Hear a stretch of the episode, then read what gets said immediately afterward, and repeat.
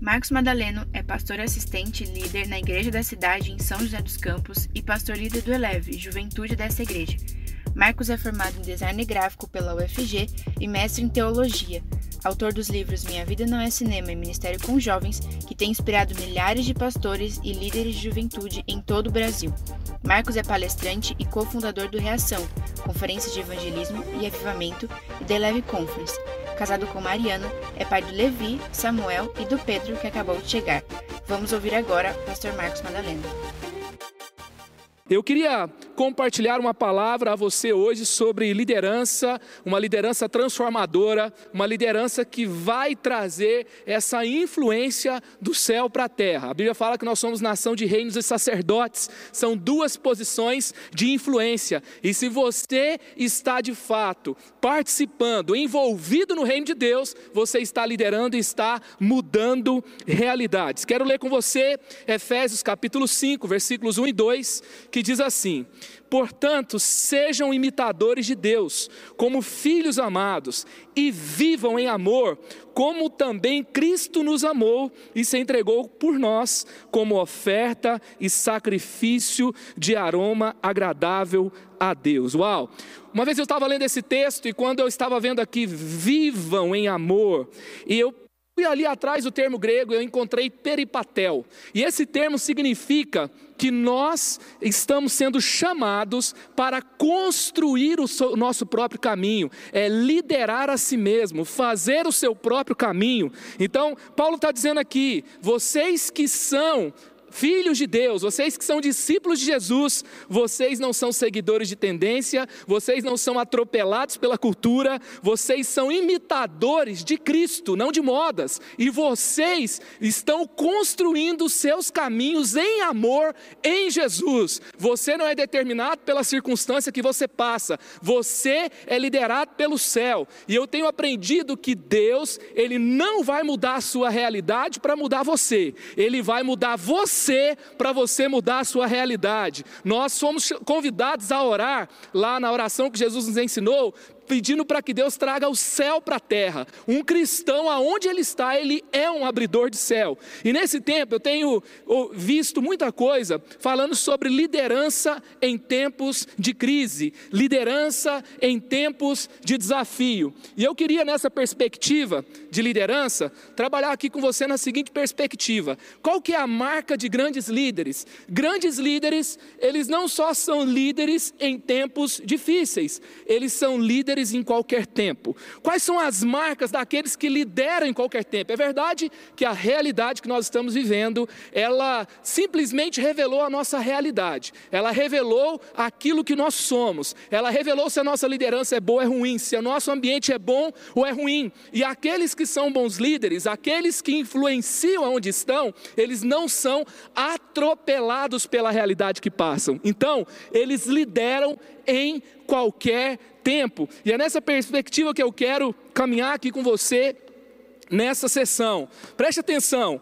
Você não pode ser limitado pelos seus desafios. Você desafia os seus limites. Aqueles que vivem em amor, que é imitador de Cristo, você vai desafiar os seus limites. Kenneth Blanchard ele fala: a chave para uma liderança bem-sucedida é a influência e não a autoridade. Não é título, não é aquilo é, que é nominal, é a sua real influência. E nós é, estamos estamos é, sendo convidados nesse texto de Paulo a liderar com boas decisões. Liderança é feita com decisões que você toma. Você escolhe pagar um preço pelas decisões que você toma. Você pode ser aplaudido ou não. Você vai arriscar se as pessoas vão comprar a ideia ou não. Você vai repensar o jeito que você vai comunicar. Eu vejo muitas pessoas falando: ah, lá na minha igreja a galera não quer servir. Ah, lá na minha igreja o povo não é comprometido. Ah, lá na minha igreja, quem dera se eu tivesse nessa realidade, porque a galera não ora. Deixa eu te dizer uma coisa coisa, não importa se você tem nome de líder,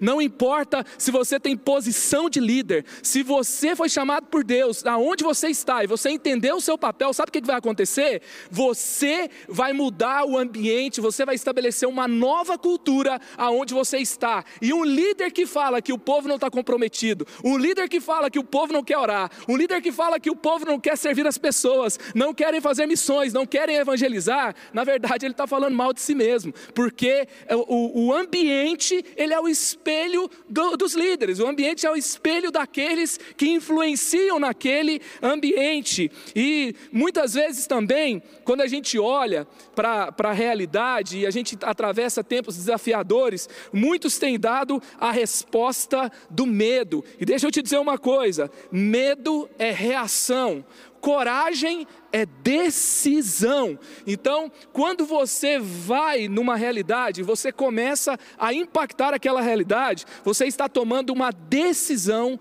de coragem, uma decisão de mudança. O mundo clama nesse momento por pessoas que são realizadores de mudanças. Esse tempo de hoje está forjando os Davis da nossa geração, que vão comparecer diante dos gigantes e que não vão reclamar que tem um gigante na batalha, mas que vão é, desafiar os gigantes da batalha. Esse é o tempo que Deus te chama para ser esse tipo de resposta no nosso mundo. E eu queria caminhar aqui é, a respeito da construção, da liderança de Davi, a, da construção do rei que Davi se tornou, do influente Davi sobre a nação de Israel, lembrado até os dias de hoje como dos principais líderes que aquela nação teve. E eu queria trabalhar com você porque ele passou por diversos desafios. Ele foi rejeitado dentro da própria casa, foi improvável no campo de batalha, mesmo sendo leal, ele foi perseguido e foi para as cavernas. Depois ele assumiu um reino dividido, ele unificou esse reino, ele enfrentou lutas dentro da sua própria casa, enfrentou lutas consigo mesmo, mas terminou bem. E o que, que eu aprendo? E eu queria trabalhar aqui com você algumas inquietações. Eu acredito que um grande líder,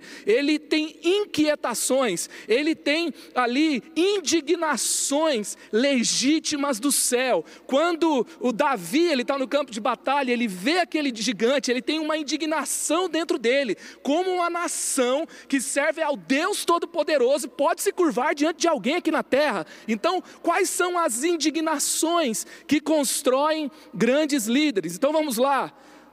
Primeira coisa, uma indignação que constrói um grande líder. E pensando aqui na nova geração, você tem que ter essa pergunta o tempo todo: um real e profundo relacionamento com Jesus está sendo promovido? Você que está construindo o ministério nesse tempo, você que lidera, você que tem inquietações, eu posso ter diversas inquietações, eu posso ficar inquieto com a quantidade de pessoas que está no ambiente, eu posso ficar ali indignado com a estética, eu posso ficar indignado com o número de seguidores, eu posso ficar indignado com os programas que foram estabelecidos, mas grandes líderes, acima de tudo aqui, ele tem uma primeira primeira indignação. Em tudo que eu estou fazendo, um real e profundo relacionamento com Jesus está sendo promovido. Porque preste atenção, quando Davi, ele aparece ali diante de Saul e ele se oferece para lutar contra um gigante, ele não aparece do nada. Ele aparece vindo de um profundo relacionamento com Deus. Ele tem uma espiritualidade produtiva. A verdadeira espiritualidade, ela é contemplativa, mas a contemplação de Jesus nos leva a um uma ação, sai do sentimento, sai de uma revelação e se torna uma ação. E aí você tem uma espiritualidade que é de contemplativa para produtiva. Verdadeira espiritualidade é produtiva. E aí Davi ele aparece demonstrando um profundo e real relacionamento com Jesus. 1 Samuel 17, versículos 36 e 37. Davi, entretanto, disse, entretanto, disse a Saul: Teu servo toma conta das ovelhas de seu pai. Teu servo pôde matar um leão e um urso. Ele tinha um relacionamento com Deus que já havia superado desafios. Esse filisteu incircunciso só será como um deles, pois desafiou os exércitos do Deus vivo. Diante disso, Saul disse a Davi: Vá e que o Senhor esteja com você. Preste atenção.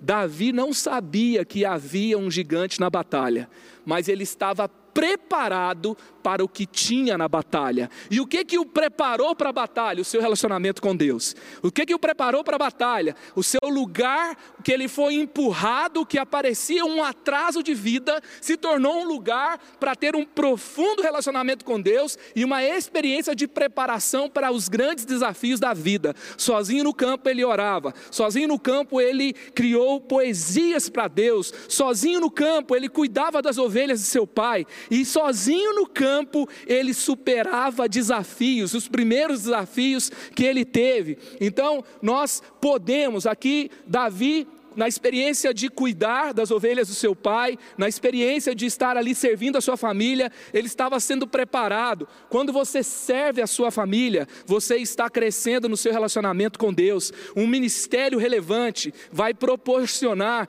um profundo relacionamento com o Espírito Santo. E quando aquele adolescente, aquele jovem volta para casa, sabe o que, que a família diz? Diz assim: o que que esse povo fez com meu filho? O meu filho está demonstrando coisas que eu nunca vi. Ele serve ele limpa a casa, ele mudou o comportamento. Também ele busca a Deus. Um, sabe, ninguém, ninguém, ninguém esperava o que está acontecendo em 2020, ninguém esperava. Mas se nós encontramos o que não esperávamos, se nos sentindo, nos sentimos como se estivéssemos atrasados em direção ao nosso destino, esse é um tempo de buscarmos mais a Deus. Esse é um tempo de vencermos desafios e esse é um tempo de sermos preparados para aquilo que Deus tem para nós. E essa indignação com relação ao que nós temos no nosso, na nossa liderança, vai nos levar também a essa questão do fazer e do gerar. Preste atenção: grandes líderes não são apenas no reino fazedores de coisas, eles são geradores de vida.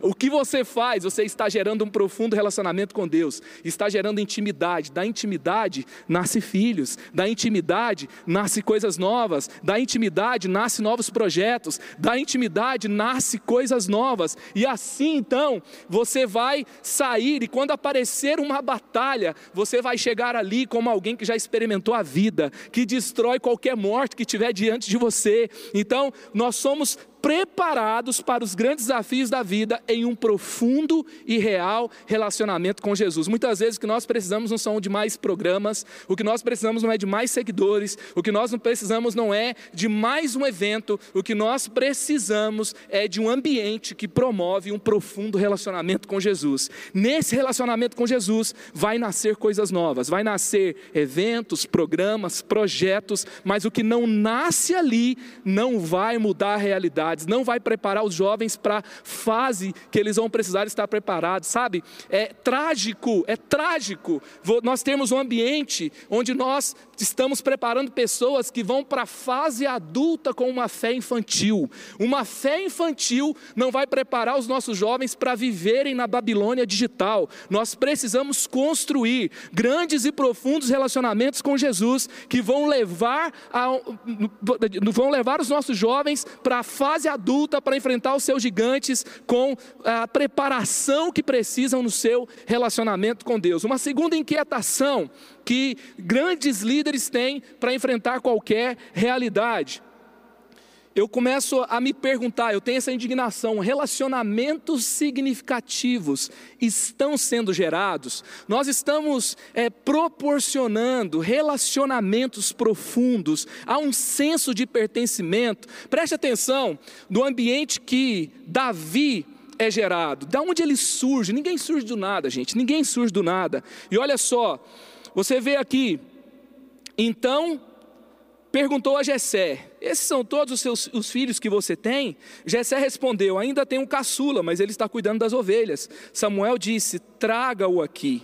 Não nos sentaremos para comer enquanto ele não chegar. Jessé mandou chamá-lo e ele veio. Ele era ruivo, de belos olhos e de boa aparência. Então o Senhor disse a Samuel: É este, levante-se e unja. O que que Samuel fez aqui? Samuel percebeu, discerniu o corpo.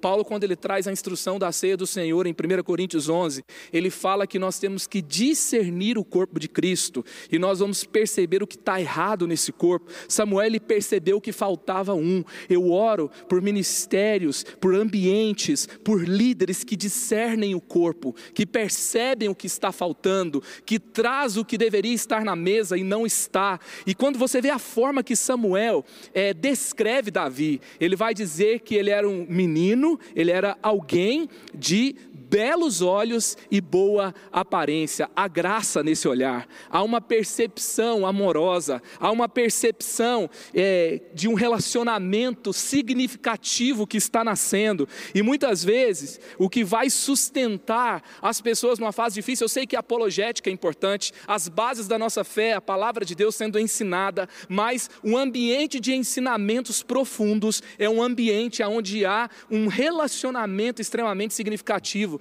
você vai perceber que você aprende, você apreende mais do que você aprende. Por quê? Porque os relacionamentos têm um poder. Nós vamos reproduzindo comportamentos daqueles que nós admiramos. E isso, paternidade espiritual. Aqui, é, Samuel é um tipo de pai espiritual para Davi. Ele é um tipo de relacionamento reparador. Jessé é aquele que esquece. Os nossos jovens, os nossos adolescentes, eles vão chegar nos nossos ambientes, talvez esquecidos da, pela sua própria família não esquecidos porque os pais não é, é, estão mortos, os pais é, não, não, não prestaram atenção, não cuidaram, porque eram pessoas inacabadas mesmo. Nós temos uma geração de famílias de pais que geraram seus filhos na compensação porque estiveram ausentes, que deram os seus filhos para a TV, para os smartphones, para os dispositivos eletrônicos, porque não tinham tempo para estar com eles. E aí eles chegam, eles são esquecidos, são órfãos de pais vivos. E quando eles chegam nesse ambiente, tem que ter um ambiente de discernimento do corpo,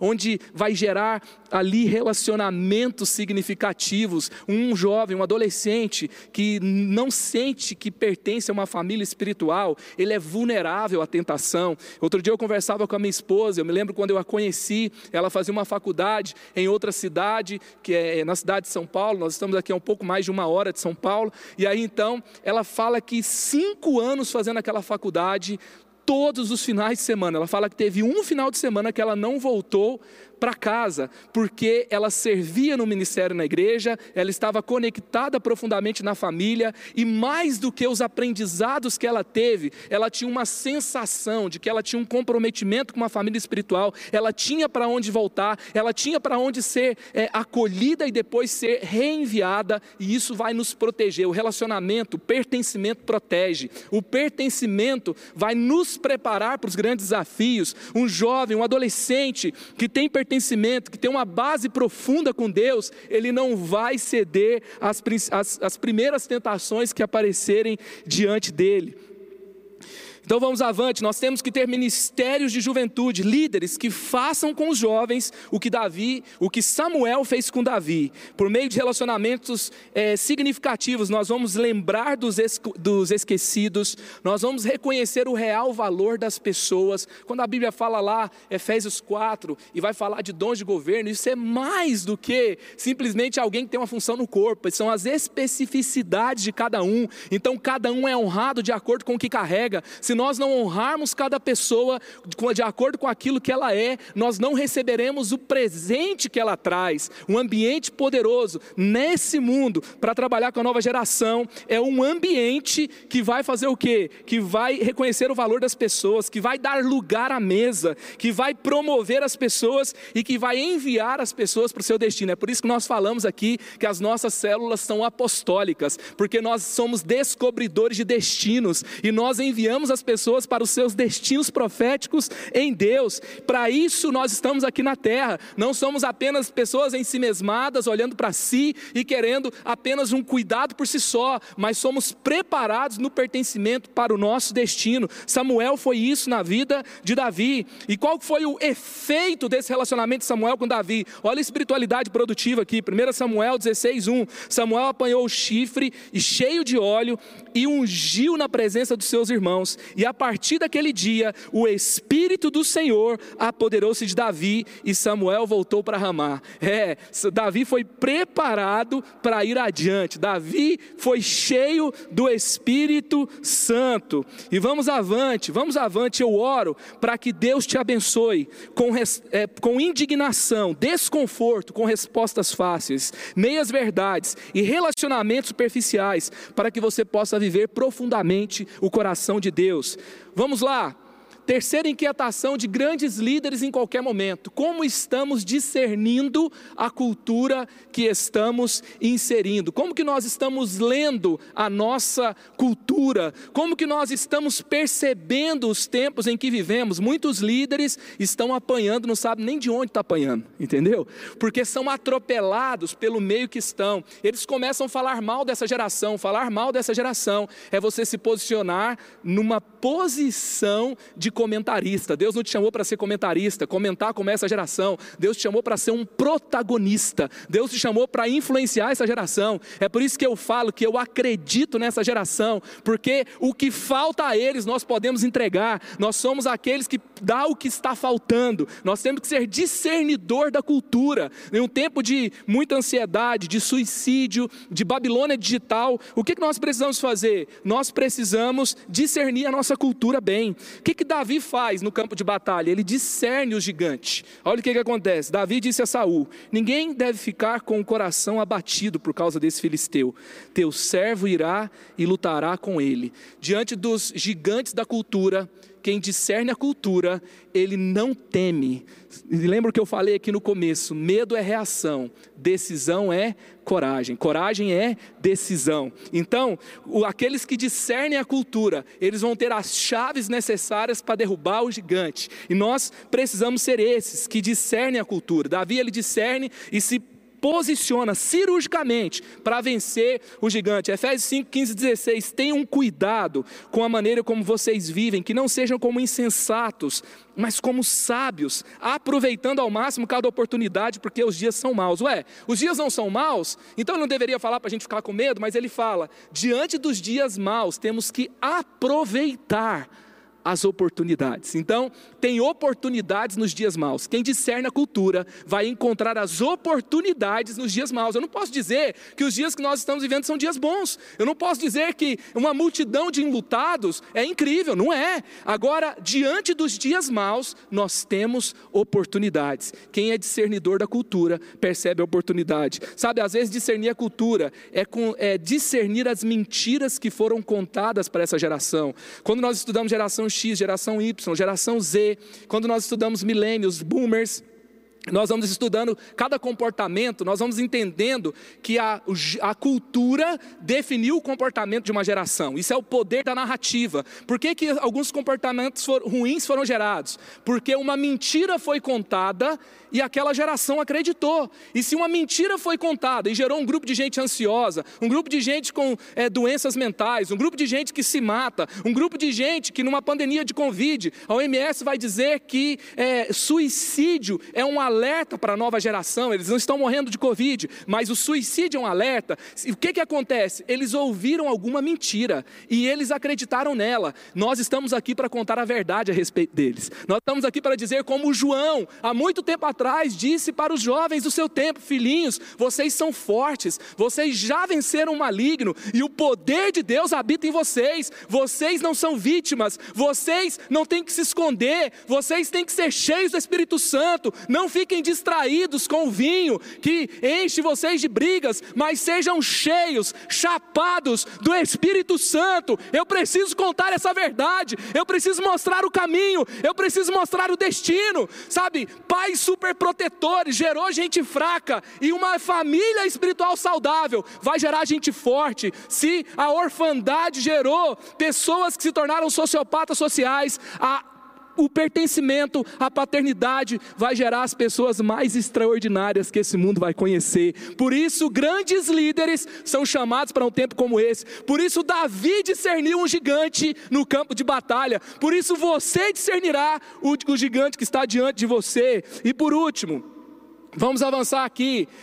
Indignação de um grande líder há um grande compromisso com a vocação e o propósito de vida, há um grande compromisso com o meu legado. Ei, nós não estamos aqui seguindo modas, nós estamos construindo um legado. Quando eu olho para a história dessa igreja, sabe, eu olho para construções de grandes coisas, eu percebo que é, nos últimos 15 anos, cerca de é, 12 mil pessoas foram batizadas nas águas, sabe, uma escola foi criada, muitas pessoas foram enviadas para os seus propósitos de vidas, isso não é coisa, um campus que tem preparado pessoas, que tem recebido, enviado pessoas semanalmente para os seus destinos, foi construído, e aqui você percebe um discernimento de gerações, o que, que isso? É um legado, é uma marca forte que nós vamos deixar para gerações seguintes, e eu preciso entender, há um compromisso, as pessoas estão se comprometendo com sua vocação e com seu propósito, olha o que, que acontece a respeito de Davi, o que, que é dito a respeito dele, quando o Espírito Santo é enviado ali no Novo Testamento,